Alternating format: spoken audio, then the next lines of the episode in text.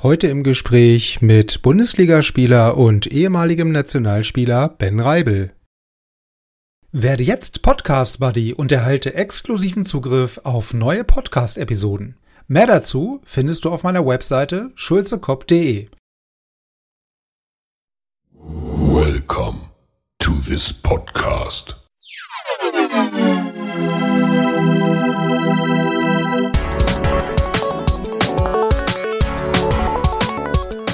Water Polo Expert Talk. Get the insights.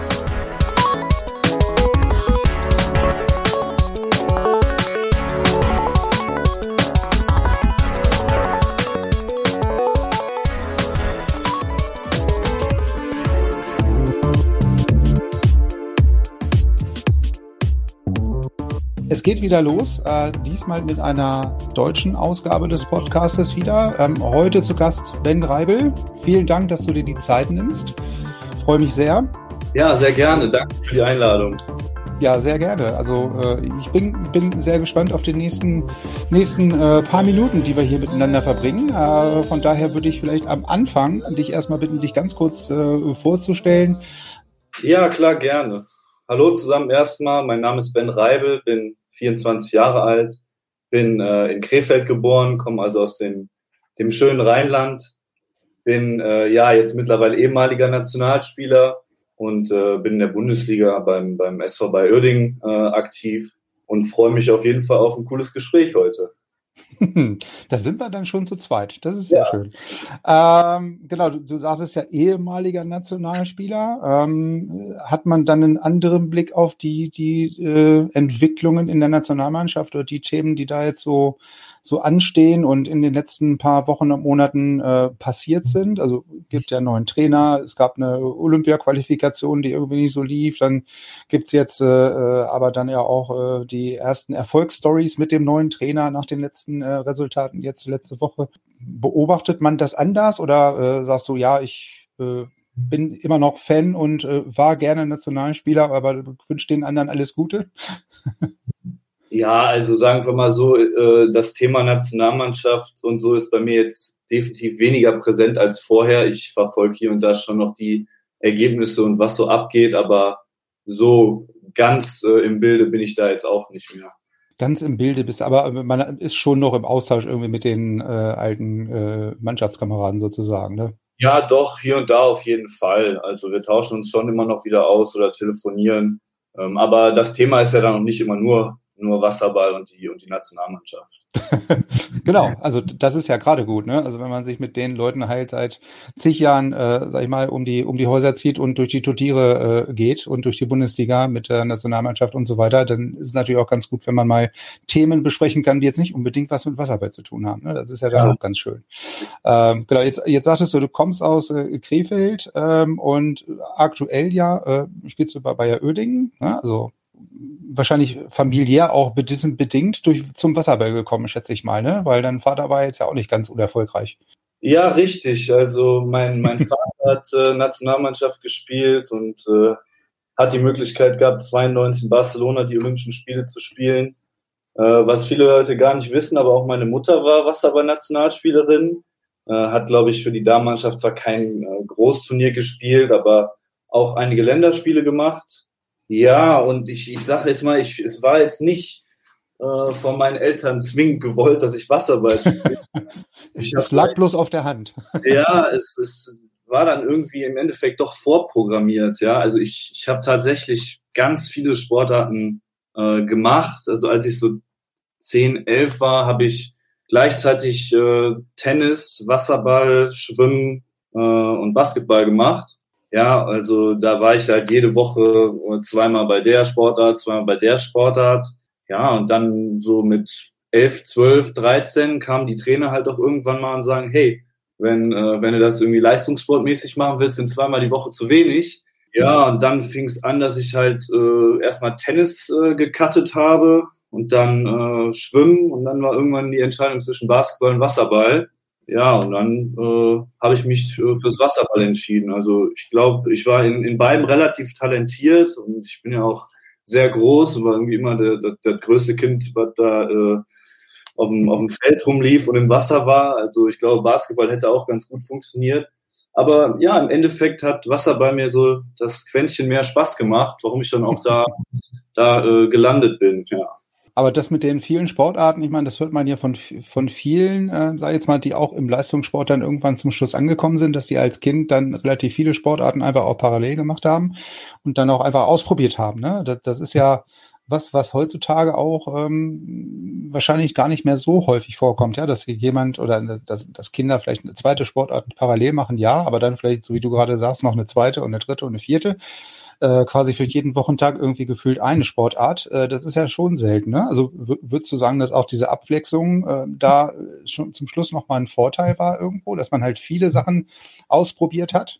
Ja, auf jeden Fall. Also ähm, ich glaube, dass Basketball beispielsweise mir unfassbar viel für meine Koordination gebracht hat. Ja, ich sag mhm. mal, wenn man dann so im jungen Alter auch schon so groß ist, da ist man ja auch ähm, relativ unkoordiniert manchmal, weiß nicht so richtig, wohin mit den langen Armen. Aber aber Basketball hat mir da auf jeden Fall echt was gebracht für die ganze Motorik und, ähm, und so weiter. Also das war, das war auf jeden Fall ein Vorteil auch, ähm, auch fürs Wasserballspielen. Ja. ja, das ist ja auch was, was viele, ähm, also oft in Weiterbildungsangeboten so für Trainer auch vorkommt. Ne? Also sich einfach mal A mit anderen Trainern oder mal bei anderen Sportarten umzuschauen, was so ein bisschen die Trainingsanpassung äh, und neue Trainingsimpulse äh, und neue Reize so angeht.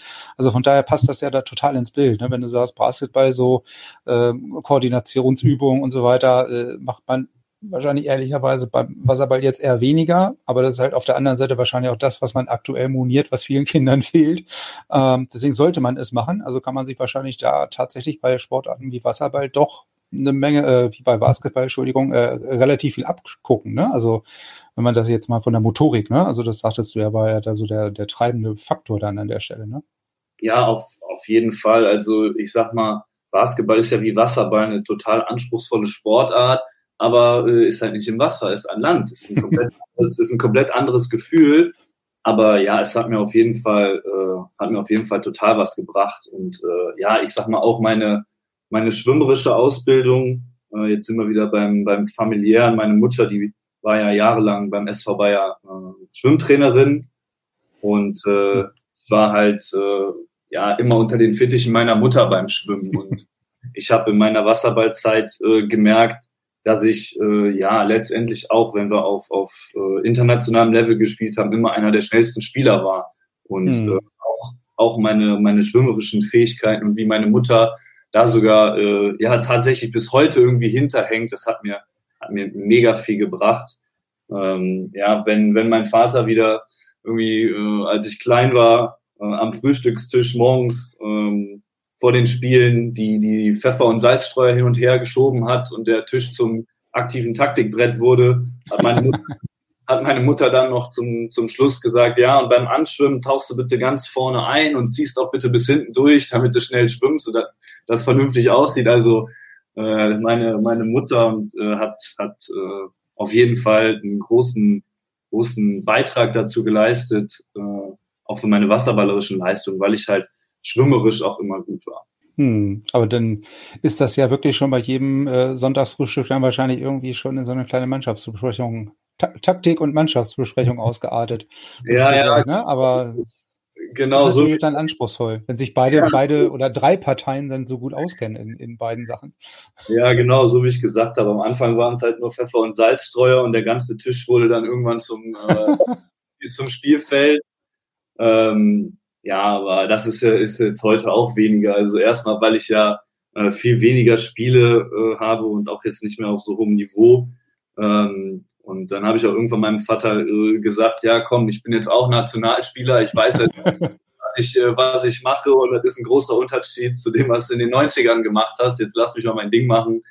Äh, und dann war das auch irgendwann, irgendwann äh, eine gute Balance, ja. ja, gut. Also dann hat man dann auch so ein paar Argumente auf seiner Seite, ne? Wenn man dann auch äh, irgendwann mal Nationalspieler wird oder ist, ne, dann kann man auch sagen, wie du schon sagst, okay, also so ganz äh, frei vom Wissen, wasserballtechnisch bin ich jetzt nicht. Also wir, wir können uns jetzt auf einer anderen Ebene austauschen vielleicht. Absolut. Also es ist ja mittlerweile so, dass wenn jetzt heute Kinder zum Wasserball kommen, die können ja leider nicht richtig schwimmen. Ja, und das ist unfassbar wichtig, dass wenn man zum Wasserball kommt, auf jeden Fall gut schwimmen kann. Das macht alles auf jeden Fall einfacher. Ja, oder zumindest nicht so völlig, ich sag mal, ganz äh, frei raus, äh, so ein bisschen Talent befreit, was das Schwimmen angeht, ist. Ne, dass man zumindest sieht, okay, das, das könnte über lang oder kurz was werden man sieht es ja äh, unter Umständen oftmals schon ganz am Anfang, wenn jemand nur dazukommt. Ne? Taktiktisch, äh, Frühstück haben wir schon geklärt. Jetzt ist es natürlich so, wenn der Vater, du sagst es ja schon, okay, in den 90ern war das spielerisch und physisch und taktisch vielleicht noch eine ganz andere Nummer. Aber war es denn wirklich so, dass, dass, der, dass der eigene Vater dann so ein Stück weit auch Vorbild war oder äh, dann, dann zumindest äh, zu der aktiven Zeit oder wo es halt hin Richtung Nationalmannschaft ging?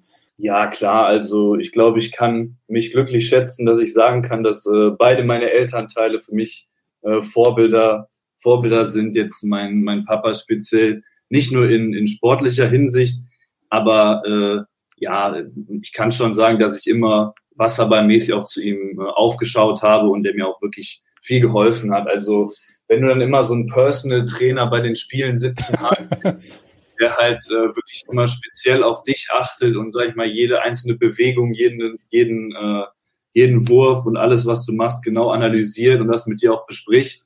Ähm, ja, das ist schon, ist schon äh, enorm wichtig für mich gewesen und ich hätte es auch nie ähm, geschafft, so gut zu werden ohne meinen mhm. Vater auf jeden Fall, kann ich so mhm. selbstbewusst sagen.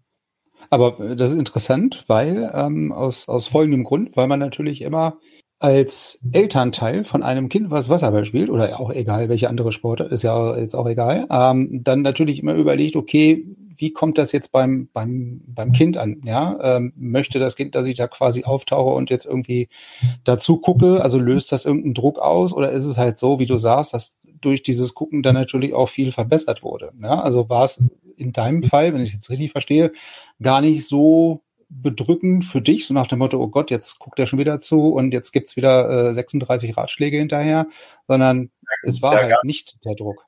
Ja, da gab es. Aber das ist auch eine Veränderung. Also da gab es eine Diskussion, wenn ich gesagt habe, ja, äh, ich hätte es gern, wenn du nicht mehr zugucken kommst, hat mein Vater gesagt, ja, sag mal, spinnst du, ich komme auf jeden Fall zugucken. Also das, das, das stand gar nicht zur, zur Debatte. Natürlich war es, es ist ja immer so, immer wenn man irgendwie Tipps bekommt und äh, einer einem die ganze Zeit im Nacken hängt und Tipps gibt. Das nervt auch, das nervt auch irgendwann.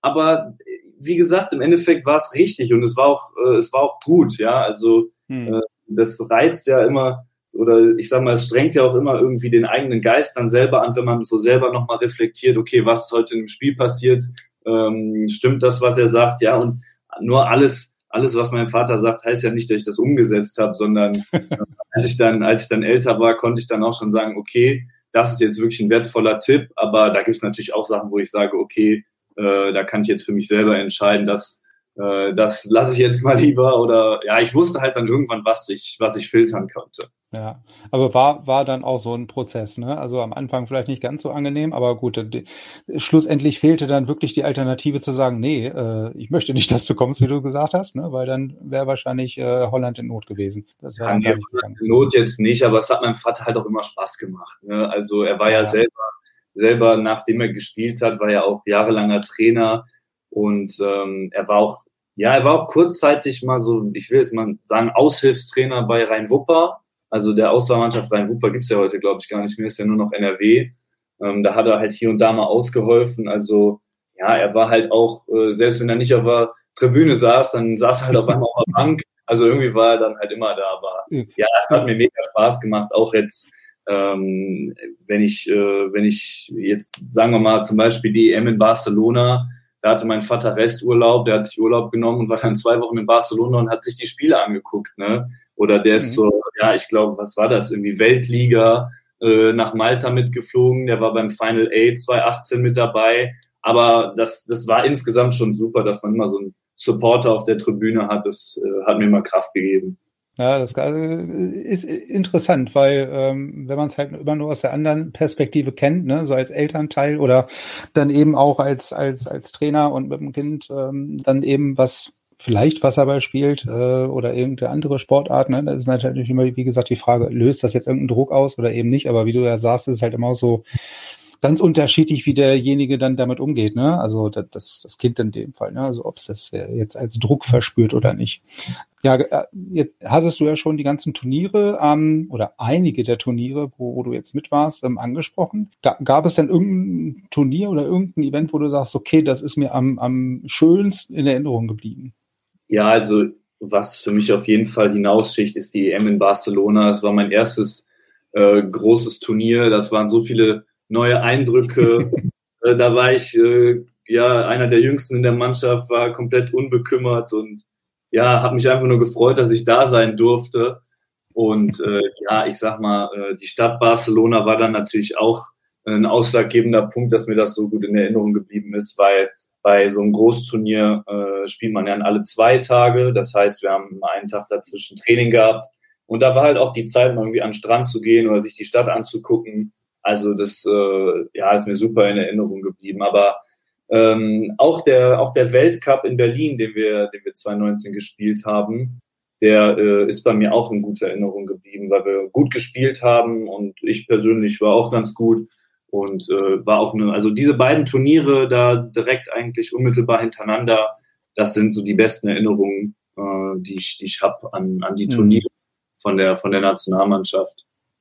Und Jetzt abgesehen mal von der Nationalmannschaft gab es natürlich ja, haben wir eingangs ja schon gesagt, die diverse Vereine, ne, also bei, bei denen du warst, also aktuell wie gesagt bei ähm, bei Bayer Oeding, aber natürlich gab es halt in der Historie so auch im Lebenslauf ein paar andere Vereine logischerweise.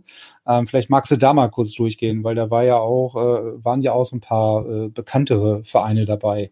Ja, genau. Also ähm, ja, ich habe halt wie gesagt in der Jugend bei Bayer angefangen und bin halt so ein richtiger Oerdinger Jung und äh, bin aber bin aber dann ähm, ja damals wurde diese U17 Bundesliga das erste Mal eingeführt und äh, Bayer hatte keine Mannschaft gemeldet und ich wollte mhm. aber weil ich damals ja auch schon bei der bei der Jugendnationalmannschaft gespielt habe wollte ich aber dass ich äh, auf diesem in diesem Wettbewerb also der der höchste Wettbewerb da in meiner Altersklasse auch spielen kann und äh, ja, das nächstgelegenste war dann äh, zu Amateur zu gehen, also zu Amateur Duisburg. Und da äh, war ich dann zwei Jahre ähm, in, der, in der U17 Bundesliga und habe dann auch schon bei der A-Jugend mitgespielt, wo wir auch zweimal äh, deutscher Meister geworden sind mit der A-Jugend. Und dann hatte ich auch schon die Möglichkeit, äh, so ein bisschen bei der ersten Mannschaft reinzuschnuppern.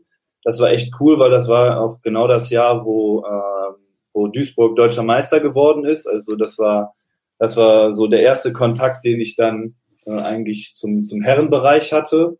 Ja, und dann, ähm, als die U17 Bundesliga diese zwei Jahre dann vorbei waren, ähm, ja, dann hieß es halt, okay, wo, was ist jetzt für mich das Beste? Ähm, wo will ich spielen? Wo, wo werde ich viel spielen? Ja, und äh, Duisburg hat mir damals äh, gesagt, ja, äh, wir wollen dich auf jeden Fall halten, wir wollen dich aufbauen. Aber logischerweise war das dann damals als ja, 16-Jähriger nicht einfach da in die Mannschaft zu stoßen, die gerade deutscher Meister geworden ist. Ja, und dann hatte ich die Möglichkeit, zurück zu Bayer zu gehen, ähm, was sich dann äh, für mich persönlich letztendlich auch als äh, komplett richtig herausgestellt hat, dass ich dann wieder zurück zu Bayer gegangen bin. Ich hatte da äh, mit, mit dem Kai Küpper einen, einen Trainer, der ja mir von erster Sekunde an äh, voll vertraut hat und das war ähm, ja, das war, sag ich mal, für meine Entwicklung auf jeden Fall sehr, sehr wichtig, dass ich äh, wirklich ja frei aufspielen konnte und mir mein Trainer voll vertraut hat. Ich glaube, hing auch so ein bisschen damit zusammen, weil äh, der Kai Küpper ja auch mit meinem Vater früher zusammen gespielt hat und äh, ja, mit dem auch äh, verschiedene Jugendmannschaften trainiert hat. Ja, und äh, in dieser Zeit waren wir mit Bayer auch noch ziemlich erfolgreich. Wir waren, äh, glaube ich, zweimal, zweimal im Halbfinale, also zweimal, zweimal Vierter geworden. Dann haben wir es äh, 2016 sogar ins Pokalfinale geschafft. Klar war da ein bisschen Losglück mit dabei. Und ja, dann sind wir irgendwie am grünen Tisch noch äh, Pokalsieger geworden, wobei äh, ich jetzt sag mal, ich sag jetzt mal meinen, äh, meinen größten Erfolg da bei Bayer, also das sehe ich schon so an, die, die Silbermedaille, das haben wir uns auch äh, ehrlich erspielt, sage ich mal. Ja, und dann war ich, glaube ich, ich glaube, vier Jahre habe ich in der Bundesliga äh, bei Bayer gespielt. Und dann, ja, nach meinem, nach meinem Abi, ähm, ja, hatte ich dann ein paar äh, Möglichkeiten Und ich habe gesagt, okay, also ich sag mal, ich habe mit Wasserball eigentlich schon als Kind angefangen und jetzt sind wir wieder bei der Verbindung zu meinem Vater. Als ich gesagt habe, ich spiele Wasserball, war es immer mit dem, äh, mit dem Wunsch, mal Olympische Spiele zu spielen. Hm. Ja, und ja, dementsprechend habe ich, hab ich gesagt, ja, wenn ich das realisieren will, dann muss ich irgendwo auf, äh, auf höchstem Level spielen. Und dann äh, ja, gab es für mich dann damals eigentlich nur die logische Konsequenz zu, äh, zu Spandau zu gehen, ja, weil mit dem, mit dem Trainer Peter Kovacevic, also äh, das war eigentlich eine komplette Neuprogrammierung meines wasserballerischen Wissens. Also ich halte ganz, ganz viel von, äh, von Peter Kovacevic und der hat mir so viel äh, beigebracht und das war äh, ja damals für meine für meine Entwicklung als Spieler ähm, als Spieler auf jeden Fall total wichtig, dass ich dann dann bei Spandau war. Ja, dann war ich drei Jahre äh, drei Jahre in äh, in Berlin und habe ja so wie du es auch schon angesprochen hast dann mit der Nationalmannschaft die äh, zwei Europameisterschaften 2018 in Barcelona und 2020 in Budapest den Weltcup 2018 in Berlin und die, die WM 2019 in Guangzhou gespielt. Ja, und dann äh, bin ich, äh, bin ich vor zwei Jahren, ist ja jetzt schon, haben wir schon 2022. ähm, so ist die Zeit weg. Ja, genau, ich, äh, bin ich zurück im Westen und äh, habe dann ein Jahr für den ASCD gespielt und äh, bin dann ja jetzt seit äh, Ende November letzten Jahres wieder wieder beim SV Bayern. Und äh, also der Name Peter Kovacevic taucht ja immer mal wieder auf, ne? Und mit, mit jedem, mit dem man sich darüber über den Mann unterhält, sagt, er hält unheimlich viel von dem und ähm, spricht den höchsten Tönen. Ähm, und wir haben ihn ja auch im Rahmen der A-Lizenz damals in, in Berlin kennengelernt und ein unheimlich ruhiger, sympathischer, smarter Typ, sage ich jetzt mal, ne? aber auch wirklich sehr, sehr ruhig. Also ich weiß nicht, wie das bei euch damals beim Training war. Also dann weiß jeder, was er zu machen hat und da wird nicht viel rumlamentiert und gefragt und da wird ganz ruhig irgendwas erklärt, dann kommt ein kleiner Pfiff und dann geht's los. Also das war schon sehr beeindruckend. Ja, also wenn du sagst, du hast unheimlich viel von dem gelernt, ähm, denke ich mal, das sind wahrscheinlich auch deine Erfahrungen.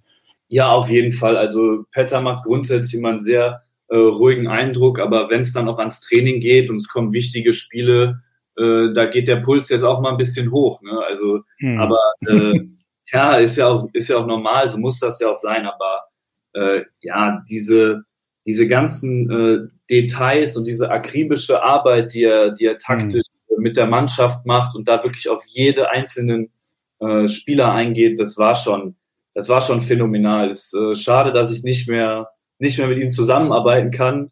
Äh, aber äh, ja, das, der hat, wie gesagt, der hat die Festplatte komplett neu programmiert.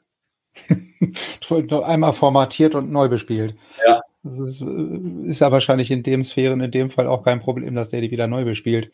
Äh, jetzt sagtest du ja, oder wir haben jetzt einige Vereine gehört, die waren ja nun alle, waren ja alles deutsche Vereine. War das international auch irgendwann mal ein Thema, dass, dass, dass du da überlegt hast oder dass irgendwer vielleicht angeklopft hat und sagt, hier, wie wär's ja, in, keine Ahnung, wir hatten vorhin Barcelona, wie wär's mit dem Jahr Barcelona oder äh, irgendwo äh, in Spanien oder sonst wo?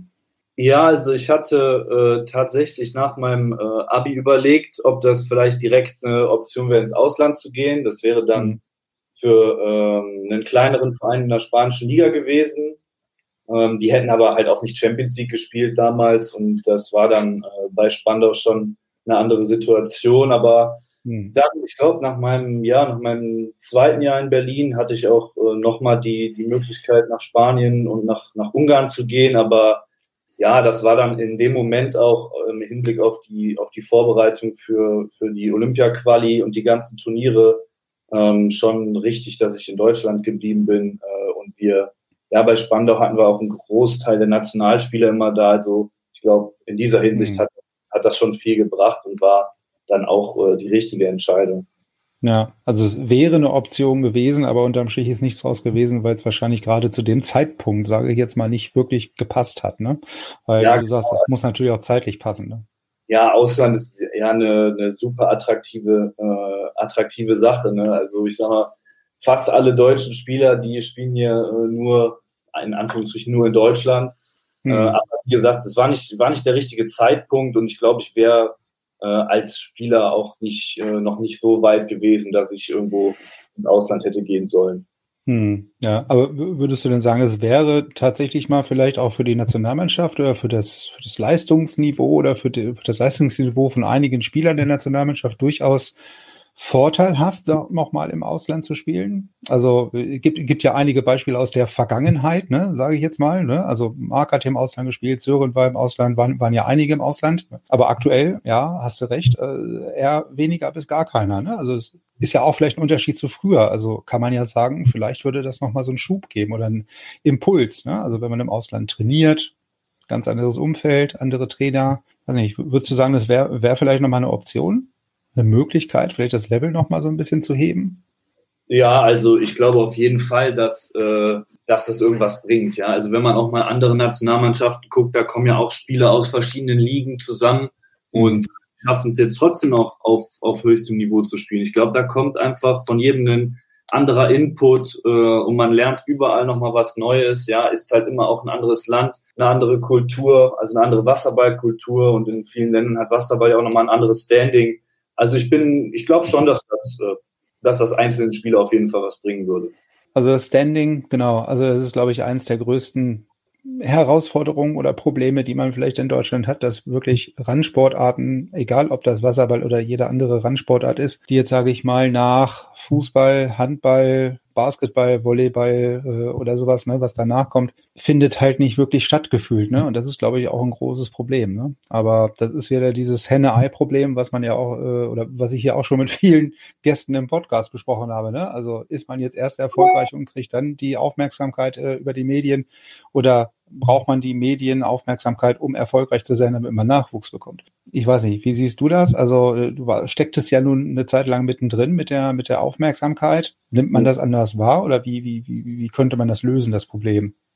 Nee, also ich gebe dir da, gebe dir da vollkommen recht, dass das ein äh, Problem ist. Also ich glaube, der springende Punkt ist, dass wir äh, halt es schaffen müssen, dass wir wieder den Sport insgesamt für Jugendliche mehr, also attraktiver machen und nicht nur so attraktiv, dass sie Wasserball spielen wollen, sondern halt auch so attraktiv, dass die es leistungssportmäßig machen wollen. Hm.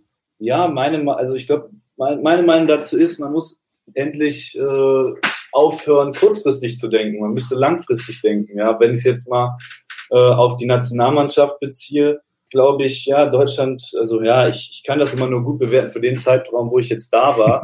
Aber ähm, wenn man es jetzt mal so sieht, Deutschland hat sich jetzt 2012, 16 und 21 nicht für, für die Spiele qualifizieren können. Und äh, ich, ich sag mal, wenn ich, ich habe ja nichts zu sagen, aber wenn ich was zu sagen hätte, dann würde ich die äh, Mannschaft komplett nur mit jungen äh, Spielern ausstatten, wird die jetzt die anstehende WM, die die ja noch, äh, wo die Teilnahme jetzt ja noch zustande gekommen ist und die EM spielen lassen und würde versuchen, eine Mannschaft für, für 2028 eher aufzubauen. Ja, mhm. äh, weil ja, jetzt sagen wir, sagen wir mal so, wenn wir jetzt mit äh, älteren Spielern spielen und äh, ja, die, wie gesagt, das ist die kurzfristige Lösung. Die werden jetzt für Paris noch besser sein. Das wird für die für das Qualifikationsturnier für Paris wird die beste Mannschaft äh, mit vielen älteren Spielern sein.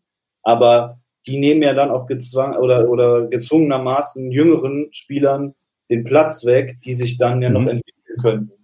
Also ich glaube, dass es äh, von Vorteil wäre, dass wir wirklich äh, mal über, über den einen olympischen Zyklus hinwegschauen und für 2028 versuchen, äh, was zu machen, weil im Prinzip das System, was so jetzt gefahren wurde, dass ja, man halt irgendwie, also ich sag mal, im Prinzip hat sich ja auch jetzt nicht so viel geändert in der Nationalmannschaft. Klar gibt es einen neuen Trainer, den ich persönlich nicht kenne, aber auch gesehen habe, was er jetzt mit der chinesischen Damen-Nationalmannschaft gemacht hat, die ja wirklich in Tokio äh, gut gespielt haben, auch gegen die, gegen die Amis.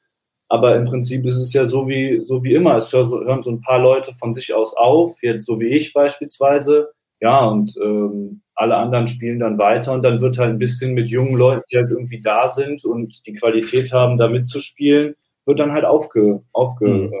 aufgestopft. Ne? Und ich glaube, dass man halt wirklich da mal äh, über den Tellerrand hinaussehen will. Also mein, mein Lieblingsbeispiel sind eigentlich die Russen.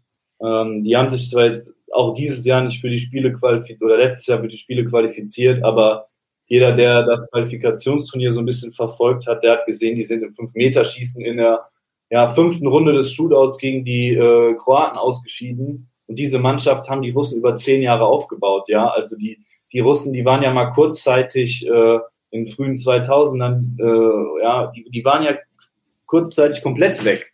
Ja, und mhm. dann haben auch mit der Heim-WM in Kasan 2015 ähm, haben die peu à peu diese Mannschaft aufgebaut. Und ich glaube, dass das, äh, wenn wir äh, in der Zukunft äh, wieder die Nationalmannschaft bei den Olympischen Spielen sehen wollen, ist das der einzige logische Weg. Und ja, jetzt, jetzt sind wir beim, beim Thema, was du gesagt hast, wie, wie können wir es für junge Leute attraktiver machen? Also wenn ich jetzt mal nur auf die Nationalmannschaft sehe, ich glaube, dass die Herrenmannschaft, jetzt Damen leider nicht, aber die Herrenmannschaft, die hat schon äh, ganz gute Förderungen. Wenn wir jetzt mal auf Sporthilfe und auch die, ja, ich glaube mittlerweile zwölf Bundeswehrstellen oder so, die wir haben, ja, wir, wir haben schon ganz gute Fördermaßnahmen. Also es ist jetzt für, dafür, dass Wasser bei so einer Randsportart ist, ist es jetzt gar nicht verkehrt.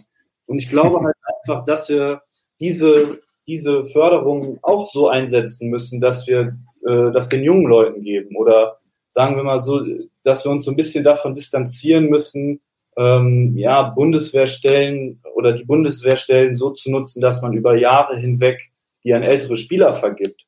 Ja, also meiner Meinung nach sollte man das auf ja, einen gewissen Zeitraum, keine Ahnung, vier Jahre oder so begrenzen. Und das äh, maximale Eintrittsalter für die Bundeswehr liegt dann halt bei 24. In der Zeit haben die Jungs dann äh, Zeit, äh, voll zu trainieren, müssen sich finanziell keine Sorgen machen, ja. Und wenn du vier Jahre in der Bundeswehr warst, dann hast du, glaube ich, ein Jahr danach noch ja, diese Übergangsbeihilfe heißt das, glaube ich. Das heißt, du bekommst ein Jahr noch dein äh, Gehalt oder irgendwie 80 Prozent oder so bekommst du weitergezahlt. Das mhm. heißt, du würdest fünf Jahre dann von der Bundeswehr unterstützt werden. Ja, und wenn dann halt diese vier Jahre, die du drin warst, vorbei sind, dann bekommt das halt ein neuer.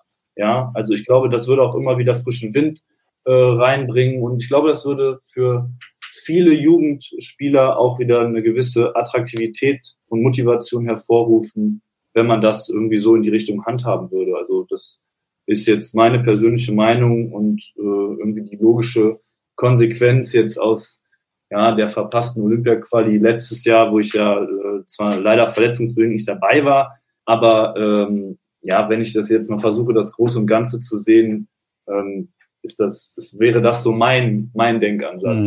Ja, aber das äh, erinnert mich jetzt an die genaue gleiche Diskussion, die man ja auch vor Rotterdam quasi auch schon hatte, ne, so ein Stück weit, ne, nach dem Motto, die werden sich eh nicht qualifizieren, warum fährt man da nicht nur mit Jungen hin? Ne? Also weiß ich nicht, ob das jetzt die Aussage war, die qualifizieren sich sowieso nicht, aber natürlich war auch die Idee da schon, mit möglichst einer jungen Mannschaft hinzufahren, sag ich mal, die, wie du ja sagst, so ein Perspektivkader sozusagen ist. Ne? Also nicht die, die Älteren und Erfahrenen unbedingt äh, jetzt da an erste Stelle zu setzen, sondern dann halt auf die vielleicht ein Stück weit zu verzichten klingt vielleicht hart, aber wirklich nur die nötigsten in Anführungsstrichen mitzunehmen ne? und dann halt wirklich mit, mit einer jungen Truppe dahin zu fahren, um ihnen eben die Gelegenheit zu geben, Erfahrungen zu sammeln. Also ich glaube, wenn man jetzt äh, bei einem Olympia-Quali-Turnier mit einer jungen Truppe hinfährt, das wäre jetzt nicht das Richtige. Man muss halt wirklich tatsächlich jetzt, äh, so wie nach dieser oder nach einer verpassten Olympia-Quali generell, da muss halt direkt ein Cut mhm. kommen und dann muss man diese Mannschaft über vier und tendenziell acht Jahre äh, aufbauen. Ja, und jetzt ist es ja dadurch, dass äh, die Pandemie kam und äh, ja der Abstand zum nächsten Spielen in Paris noch kürzer, ist das jetzt alles noch mal komplizierter. Und ja, ich, wie gesagt, ich glaube, es wäre sinnvoll, ähm, wenn man auf ja, Nachhaltigkeit setzt und ein bisschen langfristiger denkt, und dann für 2028 eine Mannschaft aufbaut und da jetzt nur junge Leute reinschmeißt.